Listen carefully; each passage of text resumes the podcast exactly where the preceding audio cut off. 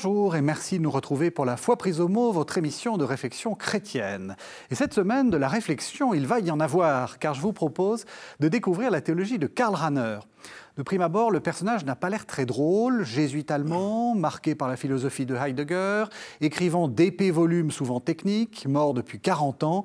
On se demande bien ce qu'il a encore à nous dire. Mais en réalité, vous allez voir qu'il a forgé quelques idées lumineuses, qu'il a joué un rôle important au cours du Concile Vatican II et qu'il a une influence sur toute la théologie contemporaine et surtout que c'est un auteur spirituel, réaliste, qui a cherché tout au long de son existence, selon sa propre expression, une foi avec laquelle on peut vivre. Deux invités vont nous aider à le découvrir. Olivier Riodel, bonsoir. Vous êtes dominicain, vous êtes professeur de théologie à l'Institut catholique de Louvain et vous êtes président de l'Institut de recherche Religion, Spiritualité, Culture, Société. Et puis Vincent Holzer, bonsoir. Bonsoir Régis. Vous, vous êtes lazariste, vous êtes professeur de théologie euh, à l'Institut catholique de Paris mm. et vous êtes également le euh, vice-recteur de la recherche à l'Institut catholique de Paris. On est honoré de votre présence. Je vous remercie. Alors, je, pour commencer cette, émission, euh, des, livres vont défiler devant les, téléspectateurs. On, va, on, les, on les présentera à mesure de, de la, de, de, la, de, la, suite de cette émission beaucoup de livres sont en train de, se publier sur Ranner. On est en train de republier euh, une partie de l'œuvre de, de Ranner euh, aux éditions du Cerf. Pourquoi? Quel est le quel est l'intérêt? Comme euh, je l'ai dit au début, ça fait longtemps qu'il est mort. Hmm. Bon, il était déjà connu quand même. Pourquoi est-ce qu'on republie Ranner il y avait beaucoup de... Vous êtes traducteur de, oui. Ranner, donc il y a une raison. Il y avait beaucoup de, de ces œuvres qui n'étaient plus accessibles parce qu'édité dans les années 60 et qui n'était pas réimprimé. Et puis rééditer, c'est aussi euh, remettre sur le marché, relancer une discussion et, relancer une réception d'un auteur qui, euh, qui a quelque chose à nous dire aujourd'hui. Et on l'a vu avec la, publication d'autres, d'autres œuvres complètes, publier des, des œuvres complètes à nouveau, ici y compris des inédits qui sont traduits pour la première fois en français, ça relance la discussion et la, réception de cet auteur important. Mhm. Oui, il me semblait vraiment nécessaire que cette entreprise fût menée à bien. Alors elle est commençante, mais on peut déjà dire que les, les œuvres de Karl Rahner qui sont en train d'être republiées euh, ont déjà, je crois, dépassé 12 volumes publiés, donc ce qui est tout à fait considérable. Euh, c'est une œuvre qui était un peu tombée dans l'oubli parce que, en effet, comme le disait euh, Olivier Riodel, elle n'était plus accessible, sauf dans des éditions fort anciennes, mais qui n'étaient plus disponibles sur les étals des libraires. Or, aujourd'hui, dans une fort belle collection qui suit un peu le mouvement hein, des Sämtliche Werke, euh, œuvre complète. oui, c'est ça. Donc il est, il est aujourd'hui possible d'avoir accès de manière beaucoup plus aisée à une œuvre euh, qui reste évidemment une œuvre tout à fait considérable pour le XXe siècle. Il a quand même quelque chose à dire? Parce que vous dites pour le XXe siècle. Est-ce que c'est juste un intérêt, j'allais dire, euh, presque documentaire ou, pour faire de la recherche sur ce que Ranner a dit ou est-ce que ça nous dit quelque chose Alors ce n'est pas un intérêt purement documentaire, parce que là on touche déjà à une question de fond euh, qui est celle du style de théologie qui caractérise la pensée de Karl Rahner. En un mot, et en étant peut-être un peu approximatif, je pense que cette théologie est essentiellement prospective. Et comme elle est aimantée par la question, hein, le mot question, alors sous des variantes terminologiques assez diverses, le, mot question est assez central dans tous les écrits de Karl Rahner, et en particulier dans l'un d'entre eux. Et l'on voit bien que les questions ne sont pas totalement résolues. Et Karl Rahner a conscience que tout ce qu'il fait reste un commencement. Et le mot commencement, dans la langue de Karl Rahner, a une importance tout à fait décisive. Vous êtes d'accord? C'est n'est pas une dogmatique, dans le sens euh, une théologie bouclée, quoi. Oui, ça ne l'est pas à cause aussi des, nombreuses circonstances auxquelles il est confronté et qui, qui appellent l'écriture d'un certain nombre d'articles ou de, ou de livres même. Et pour moi, c'est d'abord publier aujourd'hui et lire aujourd'hui Ranner. D'abord, c'est un classique. Mhm. et, lire des auteurs classiques, c'est toujours bon pour la pensée, dans n'importe quelle, que ce soit en philosophie ou en théologie. Et aujourd'hui, nous avons des choses à, nous avons à nous nourrir de ces classiques. Et puis c'est aussi pour moi un auteur important parce que moi, je ne suis pas, comme Vincent Holzer, un, spécialiste de Ranner. Je le traduis, je le lis, il m'intéresse. Mais il m'intéresse surtout parce qu'il permet de répondre à une question que je trouve très importante aujourd'hui, qui est comment parler de Dieu, de la foi, du Christ et de la vie chrétienne à des gens qui n'ont aucune idée de ce que c'est. Et, qui entendent ça de manière un peu exotique. Et parler de Ranner, lire Ranner, ça aide à trouver des ressources pour dire à des gens ce dont, vous, ce dont nous parlons dans la foi, ça a un rapport avec telle chose que vous vivez, que vous, que vous expérimentez, que vous pouvez connaître. Ça n'est pas sans rapport avec notre humanité. Mhm. Pour moi, c'est ça qui m'intéresse le plus à lire aujourd'hui. Vous diriez que c'est un penseur apologétique dans le sens euh, à l'ancienne, c'est-à-dire il faut défendre la foi, il faut ou, un penseur, euh, un penseur, je ne sais pas, euh, missionnaire? Enfin, je ne sais pas comment comment dire les choses c'est une expression possible, mais il ne faudrait pas se tromper sur le sens, parce que parfois, l'apologétique, ça consiste à expliquer que les choses sont claires et qu'elles sont certaines, et qu'il faut les croire parce qu'elles sont vraies. Ouais. C'est un auteur qui va sans cesse scruter l'existence humaine pour y trouver une dimension, une profondeur, euh, pour y trouver le mystère de Dieu l'ouverture au mystère de Dieu dans l'existence humaine. C'est de ce point de vue-là une forme d'apologétique, si on veut, mais c'est une, une ouverture qui ouvre au mystère. Ça n'est pas une, une apologétique qui conclut à, à, des, à des, des, affirmations qui se voudraient évidentes et démontrables.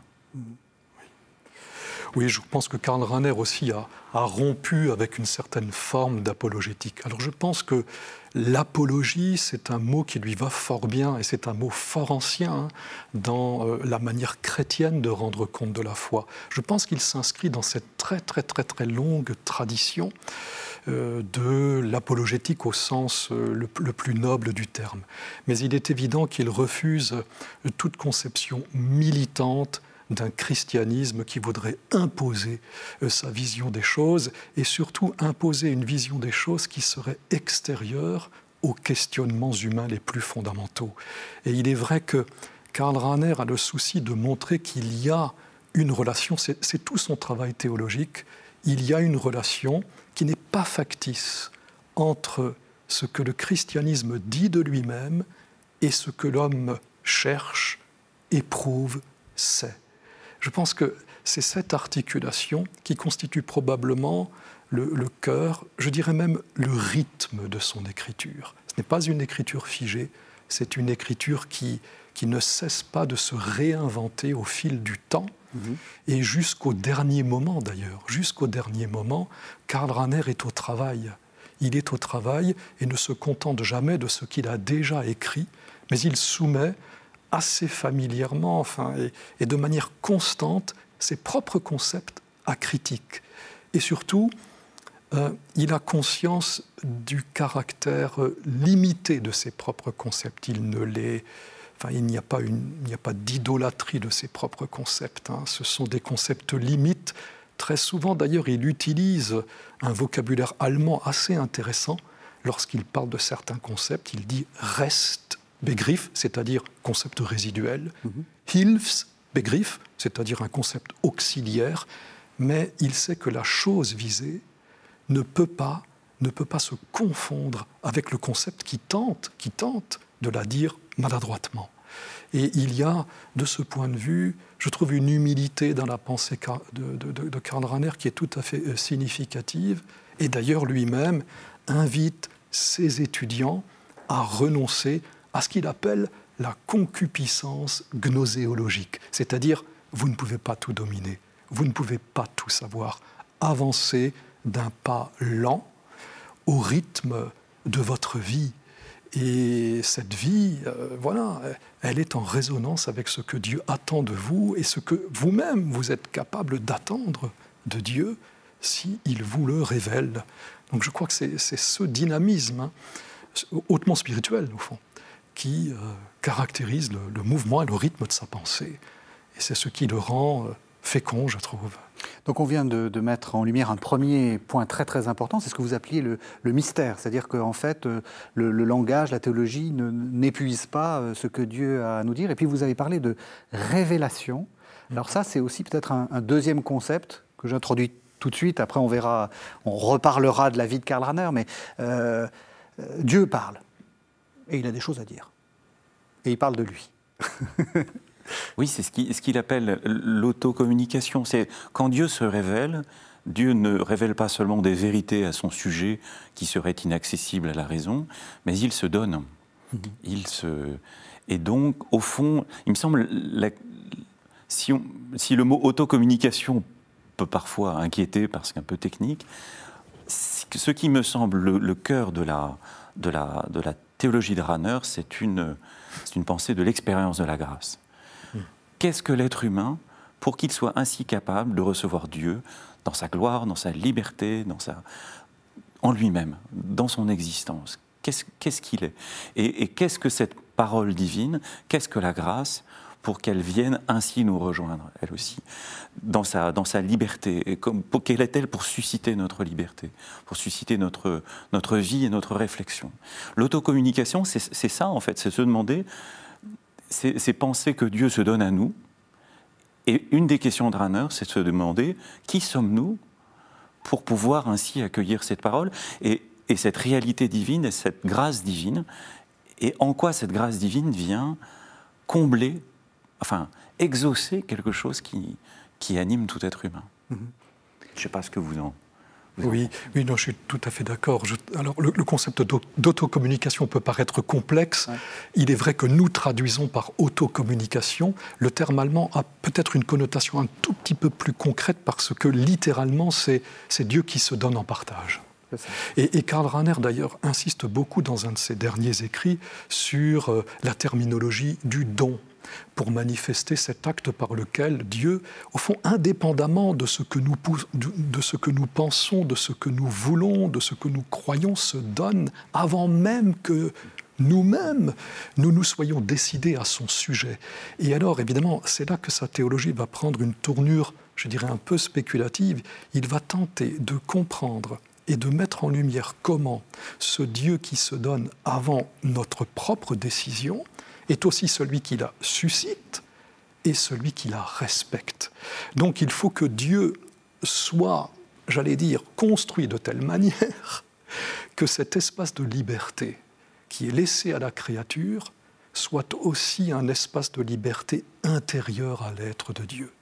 Et c'est là que nous verrons par exemple que la, conception ranérienne de la Trinité, mhm. euh, qui, est, qui répond à une logique du don manifeste qu'il n'y a pas de concurrence entre l'homme et Dieu. Ça, c'est, à mon avis, un point très important de sa pensée, dans la mesure où euh, il, est, il reste marqué par les grands débats, disons, de la, de, la théologie allemande après le XVIIIe siècle, c'est-à-dire dans une théologie qu'on pourrait qualifier de post-kantienne. Je pense par exemple à une affirmation assez célèbre d'un philosophe qui s'appelle Lessing au XVIIIe siècle, qui dit mais une vérité historique contingente ne peut jamais être le fondement d'une vérité universelle nécessaire. Donc Dieu, si Dieu se donne, il ne peut pas se donner dans l'histoire. Bon, ça paraissait un peu étrange pour un philosophe du XVIIIe siècle. Ou quel est le statut de l'histoire dans ce cas Et Karl Rahner va montrer que Dieu ne peut être vraiment accueilli que s'il vient dans les dimensions d'une histoire et cette histoire, bah, c'est celle d'un sujet, d'un individu qui pense, qui croit, qui éprouve, qui cherche. Voilà. Et c'est cette combinaison, en quelque sorte, cette articulation qui constitue le cœur de... et le rythme. J'aime bien dire le rythme, parce qu'il y a un rythme mhm. dans, dans, la pensée de Karl Rahner. J'ai une question extrêmement naïve. Euh, on parle d'autocommunication, donc ça parle, il parle de lui, mais en fait, il dit quoi, Dieu? Euh, c'est euh, venez à moi, euh, convertissez-vous, j'existe. Qu'est-ce qu'il dit? C'est peut-être très naïf hein, comme question. Concrètement, ça a à voir avec les Écritures, ce qui est transmis dans les Écritures, et puis ce qui est transmis ensuite dans la compréhension que la foi chrétienne a d'elle-même au, long des âges. Mais fondamentalement, il me semble, au moins deux choses, mais vous compléterez, j'imagine. Dieu est la vérité et, notre quête de vérité euh, qui a à voir avec la quête du sens de notre existence, de celle du monde, euh, est une quête de Dieu, est une, est une, c'est une ouverture à une, à une parole possible de Dieu. Et puis, ce, dont Dieu parle, c'est de notre liberté et de la réalisation de cette liberté.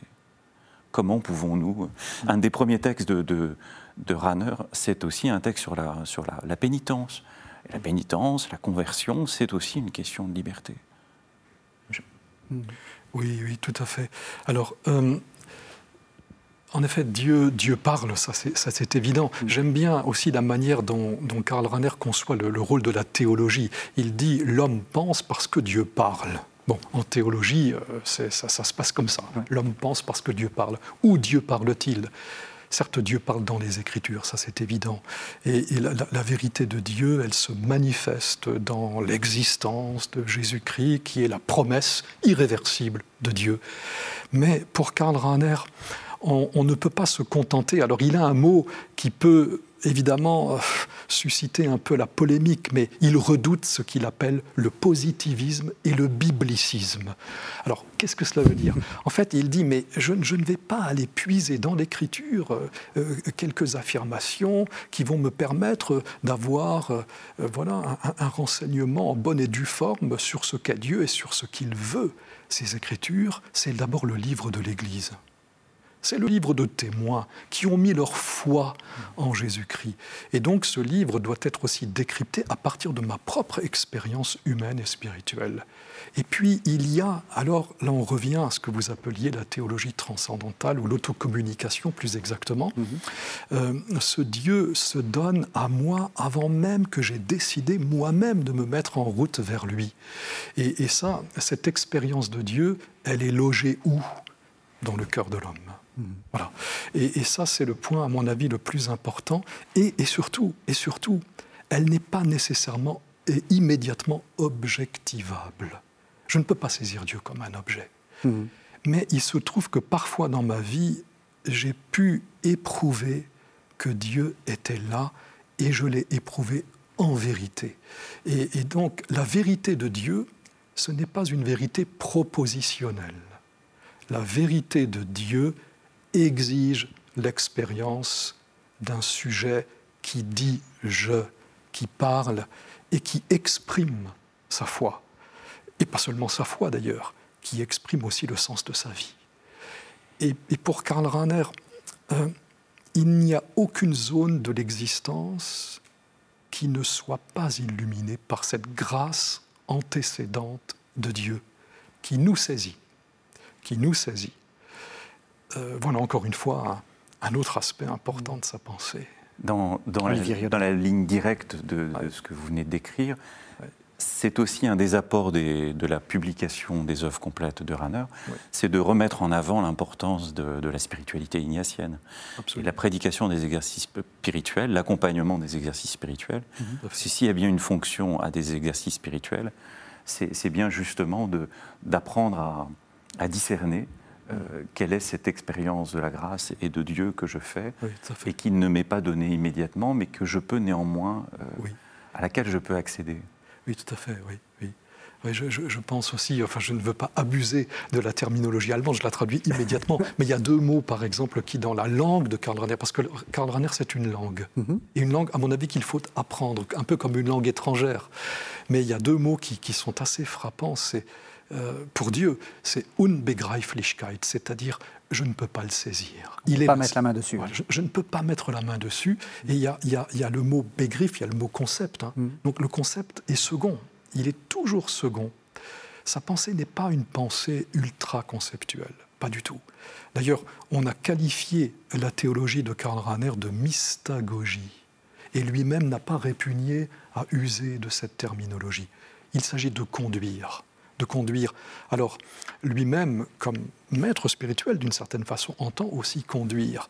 Mais celui qui conduit, c'est l'Esprit Saint, hein, l'Esprit Saint qui est donné au plus intime, alors comme dit Raner, si je reprends sa terminologie, hein, au plus intime de la conscience, sans que Dieu ne soit un contenu de conscience, bien entendu. Hein. Il est assez prudent et il ne voudrait pas euh, euh, que l'on interprète faussement sa pensée et dans des directions qui ne seraient pas, qui ne seraient pas admissibles. Mais et alors l'autre mot, alors là, euh, c'est c'est un mot vraiment intéressant, c'est Unmittelbarkeit, c'est-à-dire l'immédiateté. Voilà, l'immédiateté de la présence de Dieu. Et Karl Rahner, de ce point de vue d'ailleurs, euh, repense de manière assez radicale le traité habituel des preuves de l'existence de Dieu. Et il les dynamise à partir de la quête spirituelle d'un individu. Mm. Et de ce point de vue, sa théologie reste, je crois, entièrement spirituelle, oui, c'est clair. Alors, on devait d'abord parler de, la formation de Karl avant de parler de la pensée, mais c'est parfait parce qu'en en fait, on voit bien que euh, dans, cette, euh, dans ce que vous venez de dire, on entend euh, une forme d'existentialisme. Enfin, ce qui est important, c'est les choses telles qu'elles se passent, telles qu'on telles les expérimente. qui, donc on, voit le, le, disons, le terreau dans lequel il a grandi, et puis on, on entend un peu du Vatican II là aussi. On sent l'influence de Vatican II. Je ne sais pas si vous êtes d'accord avec ça. On, sent du Vatican II parce que Rahner va contribuer à, de manière parfois un peu difficile à, mettre en, évidence, mais de manière réelle à écrire un certain nombre de textes. Ça fait partie des. Si on veut parler des sources de Rahner, il faut aussi parler alors de. C'est un théologien de l'école, c'est un théologien scolastique, avec toute une histoire de l'interprétation de saint Thomas, euh, en particulier dans l'école jésuite avec Suarez. Vous direz qu'il est thomiste Pardon, je fais un, raccourci. C'est une question. Non, mais, mais, mais la, la, pensée de l'école, et en particulier de, de, enfin de, plutôt plus de Suarez parfois même que de Thomas, a une importance réelle. Sa première, son, un de ses premières grosses publications, c'est la, la thèse en philosophie qui ne va pas aboutir et qui est un commentaire d'un article de la Somme de théologie de Thomas d'Aquin. Mais ça va être une source chez lui. Et c'est un peu le monde dans lequel il a été formé. Et un de ses génies, je crois que c'est. Je crois que c'est Yves Congar qui le dit, c'est la capacité de Rahner à poser des questions classiques sous un, sous un autre jour. Voilà. Et puis, c'est aussi un auteur qui va naître, euh, qui va se développer à mesure que ce, qu'on redécouvre en catholicisme l'importance des pères de l'Église. Il va y participer à sa, manière, mais on est dans le moment où on, publie les, on commence à publier les sources chrétiennes en mmh. France. Mmh. Ça, ça, fait, ça c'est aussi une de ses sources, pour le coup. Mmh. Et puis, il va y avoir évidemment la fréquentation d'auteurs euh, plus philosophes, voilà, donc euh, Maréchal, un jésuite belge, la fréquentation des séminaires de Heidegger à Fribourg, ça va être aussi une des sources de, sa pensée. Oui. oui. il est vrai que Karl Rahner a joué un rôle important lors du Concile Vatican II. Il fut mm peritus, comme on dit, c'est-à-dire expert au Concile. Je relisais encore récemment les, les, notations du père Yves-Marie Congar à propos de Karl Rahner. Ce fut un homme à la fois discret et, vigoureux dans ses interventions. Par exemple, on a retrouvé euh, toutes les notices qu'il a rédigées en langue latine, des notices qui concernent par exemple la constitution dogmatique sur la révélation. Alors, euh, quand on lit les, notices qui sont extrêmement concises, extrêmement précises, il, il remet un peu les pendules à l'heure. Il dit Constitution manque d'orientation pastorale. Constitution fait défaut au dialogue œcuménique ces affirmations théologiques sont insuffisantes, etc. Donc il faut remettre sur le métier euh, les, textes qui sont discutés dans des sous-commissions. Il appartenait à une sous-commission avec Yves-Marie Congar. Son travail était très très très actif. Il a travaillé notamment à la rédaction du chapitre 3 de Lumen Gentium, qu'il a ensuite commenté dans des notices dans le Lexikon für Theologie und Kirche. Et il a commis plusieurs textes très importants, notamment un texte en 1966 qui est une première relecture sur le Concile Vatican II. Et ce qui est très intéressant dans ce texte, c'est qu'il dit c'est un commencement. C'est-à-dire qu'il il, il, ne fait preuve d'aucun enthousiasme béat. On sent qu'il il est prudent, euh, et, ça, je trouve que c'est un trait vraiment intéressant de sa pensée. On est à un commencement, tout est à construire d'une certaine façon. Et dès la fin des années 30, déjà dès la fin des années 30, il dit Oh, nous n'avons pas besoin d'un Nachwuchschristentum, un christianisme de reproduction, mais d'un Wahlchristentum, un christianisme d'élection. Et là, on voit que la, j'allais dire, la, dynamique ignatienne informe un projet de théologie dogmatique. Et ça, je trouve que ce n'est pas rien au XXe siècle, que oui, une appartenance, une patrie spirituelle, qui est la patrie ignatienne, euh, soit en quelque sorte euh, l'âme, je, dirais cela, oui, l'âme d'une théologie. Et elle n'a jamais cessé de l'être d'ailleurs. Hein. Mm. Le thème de l'élection, euh, on pourrait même relier un, aspect important de la pensée de Saint Ignace, ce qu'on appelle la consolation sans cause, à ce qu'on appelle, ce qu'on a appelé tout à l'heure l'autocommunication de Dieu. C'est cela, c'est la consolation sans cause. Dieu est là. Dieu est là, quoi qu'il arrive. C'est à toi de le découvrir en quelque sorte, si tu le veux, si tu le peux. Je trouve ça assez, assez beau. Ah ben c'est très beau. C'est très beau et, c'est très simple. Et, Karl Rahner euh, a quand même la réputation d'être difficile. Et, ce que vous dites est, intéressant. Je pense que la majorité des, téléspectateurs ne savent pas ce que c'est que l'école. Euh, c'est-à-dire euh, cette école de pensée, de, enfin de, c'est l'école de commentaire de, de saint Thomas d'Aquin. ça suppose d'être un peu cultivé en théologie pour rentrer dans cette pensée-là? Sans doute, peut-être peut-être, je ne sais pas ce que vous diriez là-dessus, peut-être plus les premiers écrits d'ailleurs. Euh, Esprit dans le monde, euh, l'auditeur de la parole, sont des textes peut-être peut-être un petit peu plus difficiles d'accès, mais en même temps, j'ai pu le constater parfois avec des étudiants, des étudiants qu'on voit dans nos facultés, donc qui sont qui ont des formations très diverses, ils arrivent à se saisir des questions, à en percevoir la pertinence, même s'ils ont besoin parfois d'une petite introduction pour, pour se rattacher à, un monde qui, qui n'est plus tout à fait le leur, parce que c'est plus le monde de leur formation. Mais ça n'est pas... J'ai toujours été frappé euh, par un texte, euh, donc dans les années... L'auditeur de la parole à Salzbourg, c'est en 1936. 36. 36, oui. Et donc c'est une session de théologie d'été pour des gens qui ne sont pas tous théologiens. Mm-hmm. Et il, il, donne des conférences qui vont donner un livre qui est assez difficile. Je ne sais pas ce que les gens ont pu comprendre. Et à la fin de cette, de cette session de théologie, il y avait des vêpres au, cours desquels il prêche. Mm-hmm. Et il prêche sur Je ne vous appelle plus serviteur mais ami et dit, mais au fond, tout ce qu'on a fait dans cette semaine, ça consiste à faire que de serviteurs, nous devenions un peu plus les amis de Dieu, parce que ceux que j'ai reçus de mon Père, dit Jésus, je vous les fais connaître. Et cette parole qui a été déposée en nous, par la grâce, elle, jaillit comme en écho dans, nos paroles et nos réflexions. Et nous, nous essayons de, de nous faire l'écho de cette parole qui a, été, qui a été déposée en nous. Et on a un texte, c'est une page, quoi. Mmh. Et dit, mais au fond, c'est ça l'essentiel de, de ce, de ce livre assez difficile qu'est l'auditeur de la parole.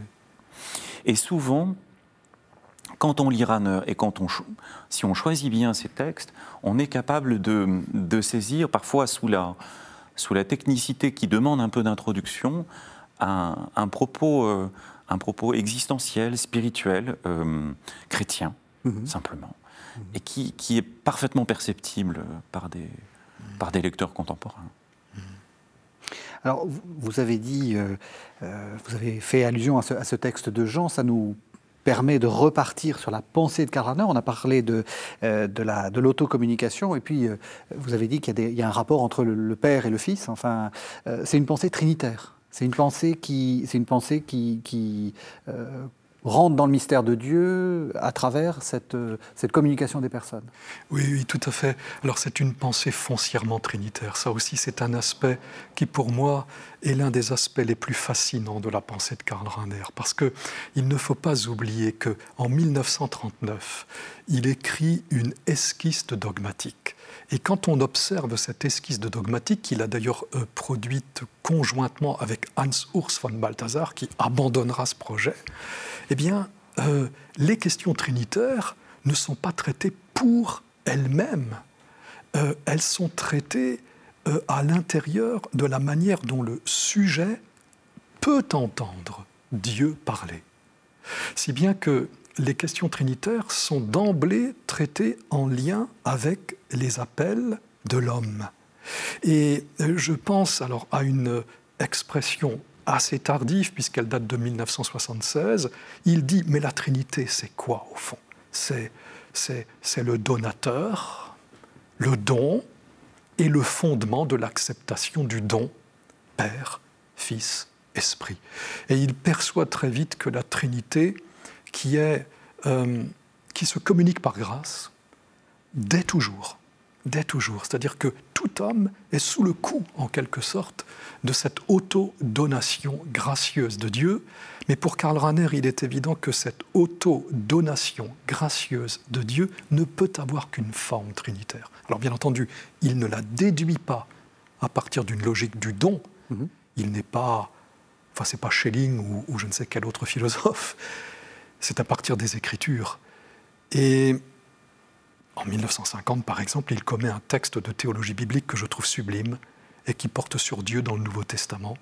Et là, il met déjà en œuvre, d'ailleurs dès 1939, c'est les, les, premiers linéaments d'une théologie trinitaire qui façonne la totalité de sa pensée théologique. Euh, donc lorsqu'il parle de cette immédiateté de la relation de l'homme à Dieu, elle ne peut être comprise que dans un horizon trinitaire. C'est pourquoi je pense vraiment que la pensée de Karl Rahner est trinitaire de part en part. Mmh. Et c'est ce qui constitue aussi, je trouve, en plein XXe siècle, et en particulier au début du XXe siècle, une petite révolution, car la Trinité n'est pas un bloc erratique qui se disjoint de l'économie ou de l'histoire, mais qui ne peut être saisi que dans cette histoire. Et avec Anne-Soissons de Balthazar et bien d'autres, euh, il est l'un des grands promoteurs du renouveau de la théologie trinitaire au XXe siècle. Ça paraît très nouveau, mais c'est vrai que comme on a été imbibé de, de Concile Vatican II qui reparle de, tout ça, euh, on a du mal. Ça, paraît assez, euh, peut-être pas évident, mais que, c'est comme ça qu'il faut faire. En quoi, c'est nouveau, en fait? Quel est la, En quoi c'est important de partir par la, par la Trinité et pas de partir par je ne sais pas quoi d'ailleurs euh, Je ne sais pas si c'est une bonne question. Hein. parler de la Trinité, comme le disait Vincent Holzer, c'est parler de, parler de l'existence humaine comme existence historique. Hmm. Parce que c'est parler du Christ. Euh, qui, qui, vient révéler euh, le Père et qui et c'est parler de, de l'histoire humaine dans laquelle l'Esprit Saint nous est donné et ce que quels sont les fruits de l'Esprit dans notre existence. Parler de la Trinité, c'est parler de notre existence comme une existence historique. Ça paraît paradoxal parce que mhm. parfois on, pense à la Trinité, c'est une sorte de spéculation ben, ça, gratuite. Pas du tout, pas du tout. C'est parler de la possibilité de rencontrer Dieu dans, dans, notre, dans notre histoire et dans notre liberté. C'est ça l'importance du vocabulaire du don. Comment dans notre existence chrétienne, historique, de sujets libres, nous pouvons écouter la parole de Dieu, la recevoir et, en vivre. Mm-hmm. Et, c'est de ça dont parle aussi la théologie trinitaire. Sinon, on, si, on, s'en tient à une sorte de déisme, c'est-à-dire Dieu, une sorte de, réalité transcendante, eh ben voilà, Dieu est, est, seulement transcendant, mais on ne peut plus comprendre comment ce Dieu se donne à nous, et on ne comprend plus comment, euh, pourquoi cette réalité divine concerne de part en part toute l'existence humaine. Seule la une théologie trinitaire permet de comprendre ça. Oui, tout à fait. Parce que la Trinité se donne dans l'histoire. oui, et à des sujets libres. Et elle se donne librement. C'est ça. C'est ce qui, dans la pensée chrétienne, permet de sortir d'un dualisme d'un Dieu quelque part au ciel et d'un être humain sur la terre. À cause de la, ne serait-ce que de la personne de Jésus et de la réalité du don du Saint-Esprit dans l'existence humaine. C'est pour ça que vous m'avez dit, euh, moi je vous disais, on va parler de l'incarnation, euh, et vous m'avez dit, il faut commencer par la Trinité avant de parler de, l'incarnation. Oui, oui, je, vous ai dit cela parce que pour Karl Rahner... Quand on préparait euh, l'émission. Hein. Oui, c'est ça, exactement. c'est un point important. Vous savez, il a écrit, je crois que c'est en 1967, si ma mémoire ne me fait pas défaut, il a écrit pour moi un chef-d'œuvre. Je le recommande à tous les étudiants tous les étudiants de théologie. attention, conseil de lecture du Père Vincent C'est son, son, traité de la Trinité. Je l'ai encore relu, je l'ai lu, je ne sais pas, 10, 15 fois. À chaque fois, je découvre des choses nouvelles. Ce n'est pas un traité très épais, mais sur le plan méthodologique, je ne connais rien de plus grand que ce traité. Parce que c'est pas par l'abondance des affirmations, euh, ni du caractère pieux des affirmations, c'est pas ça. C'est méthodologiquement. Il pose les bonnes questions. Et c'est parce qu'il a posé les bonnes questions que d'autres ont réformé leur propre traité de la Trinité. Ce qui est tout à fait stupéfiant, c'est que Karl Rahner a créé un axiome. Alors, il n'est pas strictement imputable à Karl Rahner, mais il dit ceci, et c'est assez facile à comprendre, il dit la trinité de l'économie, du salut, est la trinité immanente ou transcendante. Qu'est-ce que cela veut dire? Cela veut dire que Dieu, nous ne le connaissons que par la démarche hmm. par laquelle il se rend accessible dans une histoire qui n'est autre que l'incarnation de son logos éternel. Et ce logos éternel, c'est celui qui révèle le Père invisible. Il est l'expression ou l'icône du Dieu invisible. Donc, une théologie trinitaire très biblique. Et puis, il est aussi celui qui nous permet de tendre vers Dieu et de nous assimiler à lui dans une, je dirais, dans une logique de la participation, c'est-à-dire une forte pneumatologie. Et cet axiome, euh, forgé par Karl Rahner, a fait naître, littéralement, je crois, hein, on peut dire cela comme ça, une part du renouveau des, études trinitaires, parce qu'il redoutait une trinité qui n'avait pas d'effet dans la, dans, la, dans la, piété chrétienne. Mhm. Alors là, c'est un autre mot qui, à mon avis, est un des mots cardinaux de la pensée de Karl Rahner, c'est piété, Frömmigkeit. Mhm. piété. Et d'ailleurs, ce n'est pas, il n'est pas étonnant qu'il ait une, telle dévotion au cœur de Jésus. La thèse de théologie qu'il va euh, soutenir en 1937, au moment d'ailleurs où il prépare une thèse de philosophie qu'il ne pourra pas soutenir, bon, pour des raisons enfin, que Olivier Rigodel connaît parfaitement parce qu'il a travaillé sur ces questions. Il va nous dire après, parce que maintenant, on veut savoir pourquoi il a raté sa thèse de philo. Hein. Mais il, écrit, une thèse de, théologie et latéré Christi. Donc c'est une interprétation typologique de Jean 19, 34 c'est-à-dire le fameux côté ouvert d'où sourd, n'est-ce pas, euh, euh, l'eau enfin, mhm. et, le sang. Et donc cette interprétation typologique euh, euh, qu'il puise évidemment dans, la littérature des pères, montre son, son attachement à, une piété, mais une piété qui est, qui est nourrie par, par la littérature patristique. Alors, on pourrait disserter d'ailleurs très très longuement hein, sur l'abondance des écrits patristiques de Karl Rahner, qui forment d'ailleurs les premiers écrits hein, de, enfin, qui, qui, commis. Et euh, c'est assez impressionnant parce que c'est un aspect de la pensée de Karl Rahner qu'on oublie un peu. On dit, oh, c'est un théologien allemand, spéculatif. C'est comme ça que j'ai commencé. Hein.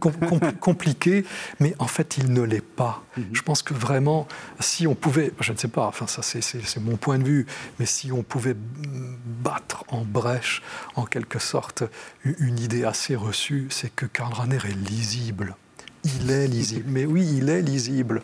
Et, c'est comme une langue étrangère. Alors, on fait, un petit effort hein, pour apprendre une langue étrangère. Mais une fois qu'on est entré dans le rythme, mhm. on se laisse emporter. Parce que c'est une langue. C'est vraiment une langue. Je trouve qu'il y a un mouvement. Euh, euh, enfin, pour les, pour les traducteurs, ça doit être, je sais pas, un plaisir relatif, je ne sais pas trop. Euh, moi, je m'y essaye aussi un peu. évidemment, langue allemande, la langue française ne sont pas comparables, mais euh, voilà, c'est quand même une langue qui a une certaine beauté. Est-ce que vous êtes d'accord en tant que traducteur? Et puis vous allez nous dire pourquoi il a raté sa thèse de philo ben, pour sa thèse de philo, on ne sait pas très bien parce qu'on a perdu les, les, échanges avec son promoteur, mais ça a sans doute à voir avec le fait que l'interprétation que Rahner donne de ce texte de Thomas s'éloigne quand même assez franchement d'un commentaire historique euh, d'un auteur du XIIIe siècle et que mm. peut-être il y a. ce sont des hypothèses et puis au bout d'un moment on se dit mais on n'a pas le temps à perdre et on va faire autre chose, on va faire une thèse de philosophie, on va se réorienter, on va devenir professeur de théologie. C'est ça. Et, c'était plutôt une belle réussite. oui, c'est ça, c'est une réorientation euh, professionnelle réussie. pour la traduction, oui, c'est c'est on a, les difficultés habituelles de la traduction de l'allemand au français, évidemment, mais euh,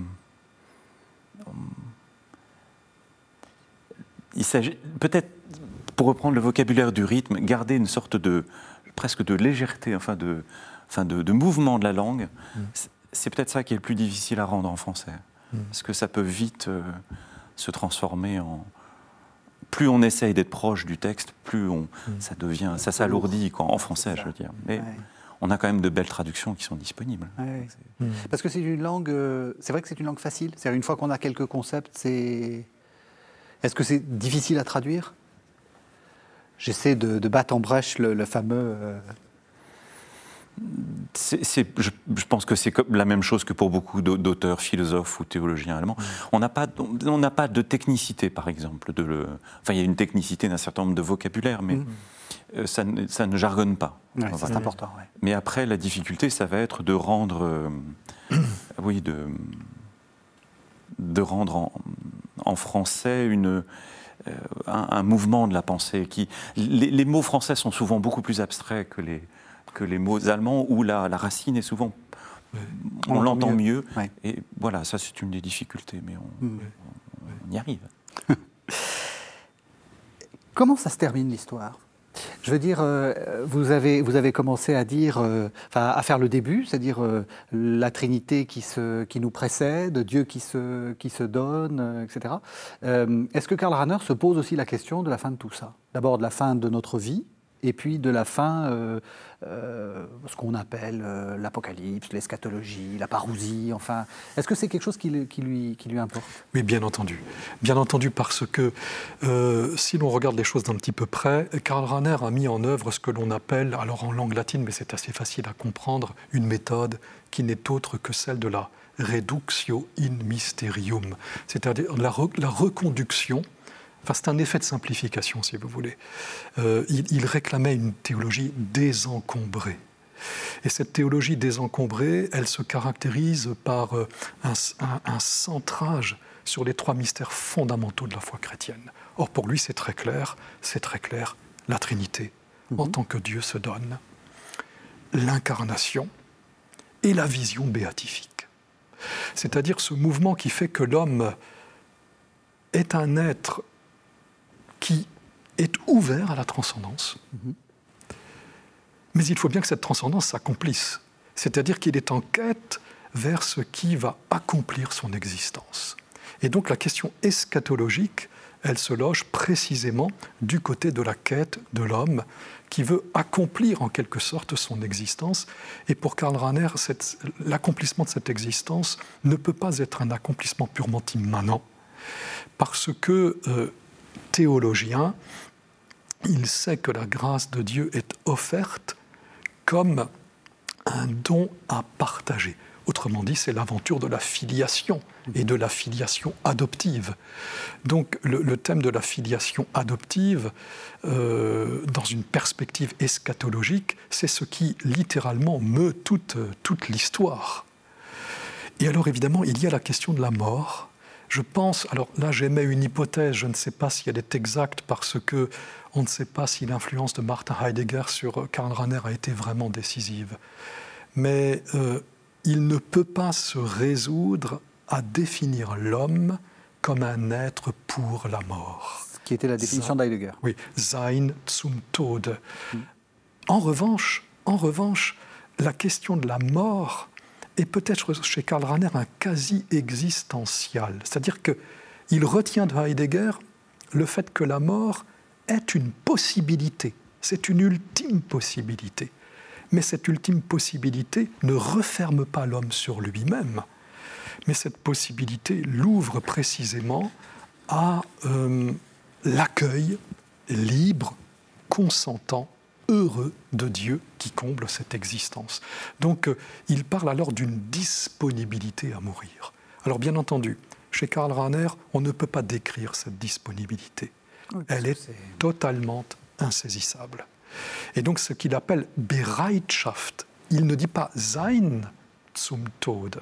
mais être pour la mort. Mais, Bereitschaft, c'est-à-dire... Être prêt à mourir Oui, cette euh, voilà, cette, mise en disponibilité, euh, cette, disposition ultime à remettre son existence dans la confiance. Je pense que c'est cela. Dans la confiance à celui qui m'a fait signe.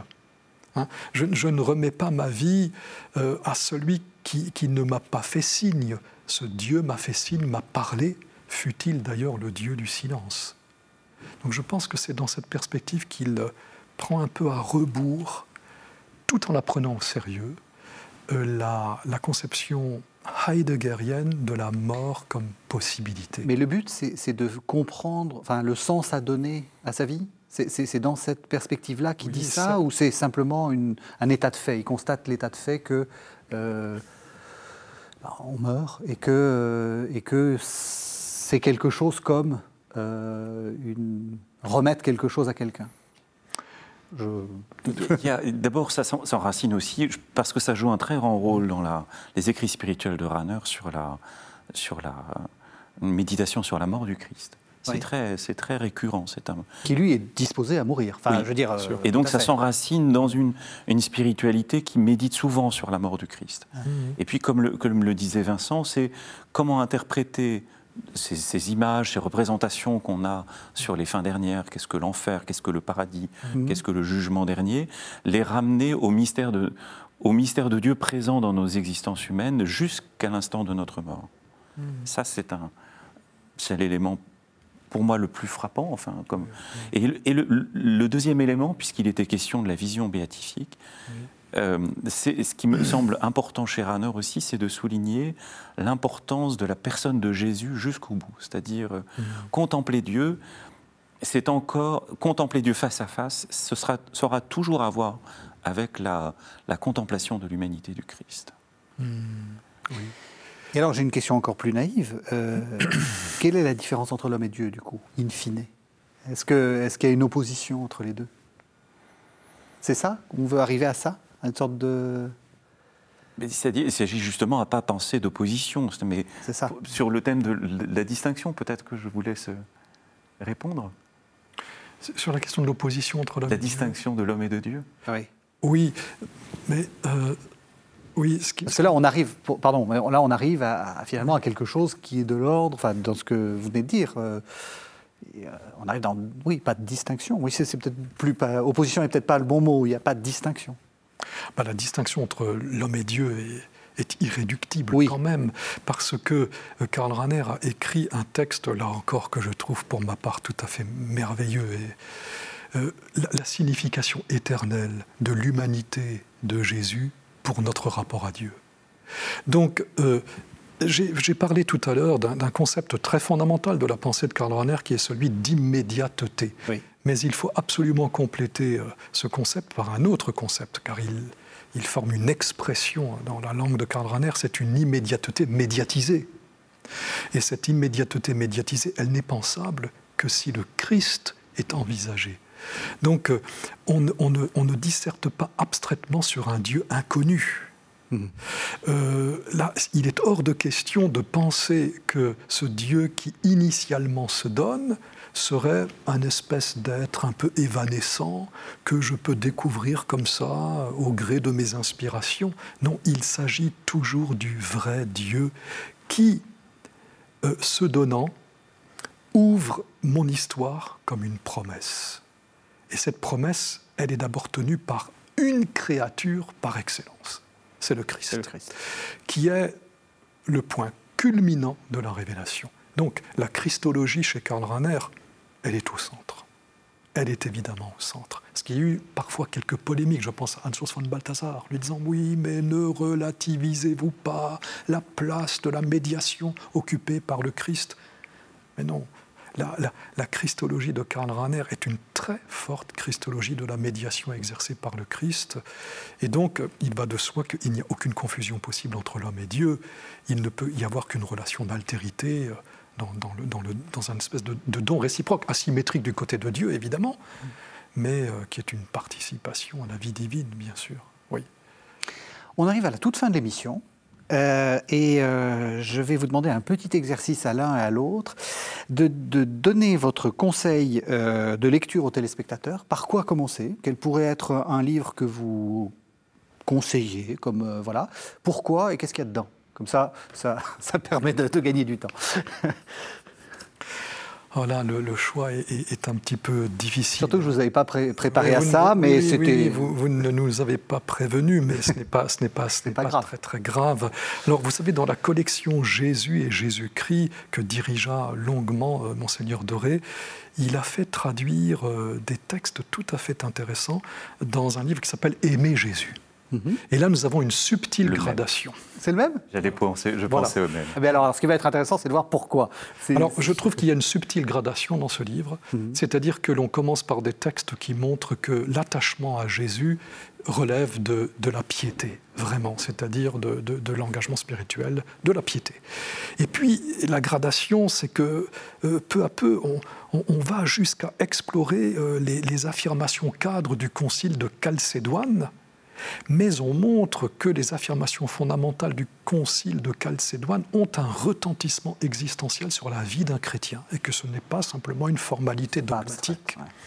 Ça, c'est un petit chef-d'œuvre, là encore. Il y a plein de petits chefs-d'œuvre qui, méritent d'être lus, euh, et il y en a bien d'autres. Euh, voilà. Et alors aussi, il faut quand même parler du traité fondamental de la foi, oui. quand même, oui. qui est un texte euh, qui est un texte qui a eu un grand retentissement, mhm. qui est un texte composé de plusieurs éléments, mais euh, la lecture du début du traité fondamental de la foi, ça donne quand même une belle introduction à une démarche de pensée, à une, à une, une quête, à une interrogation, à, une, à, un style, à une manière de faire qui, qui donne vraiment... Ça démarre par quoi? Juste pour que le... Sur l'autocommunication de Dieu, et, sur l'être humain. Donc c'était bien central, cette idée d'autocommunication. Qu'est-ce que l'être humain pour, être, pour qu'il soit ainsi euh, capable de recevoir le don de Dieu mm. Et, qu'est-ce que, et, qu'est-ce que, qu'est-ce que cette grâce qui précède même euh, nos existences et auxquelles, euh, par la foi, nous ne faisons que donner un consentement et une reconnaissance mm. Donc, traité fondamental. Mais aimer Jésus, c'est quand même un texte. aimer Jésus. Très, très beau et très. Tout ça aux éditions du Cerf. Euh, oui, en effet. ainsi, des clés, des clés, des, clés pour, oui, oui, absolument, pour, euh, pour, des clés pour euh, aimer, Jésus. et donc les œuvres complètes sont en train d'être publiées aux éditions du Cerf. Merci beaucoup à tous les deux. Merci de nous avoir fait découvrir la, pensée de, de, Karl Rahner.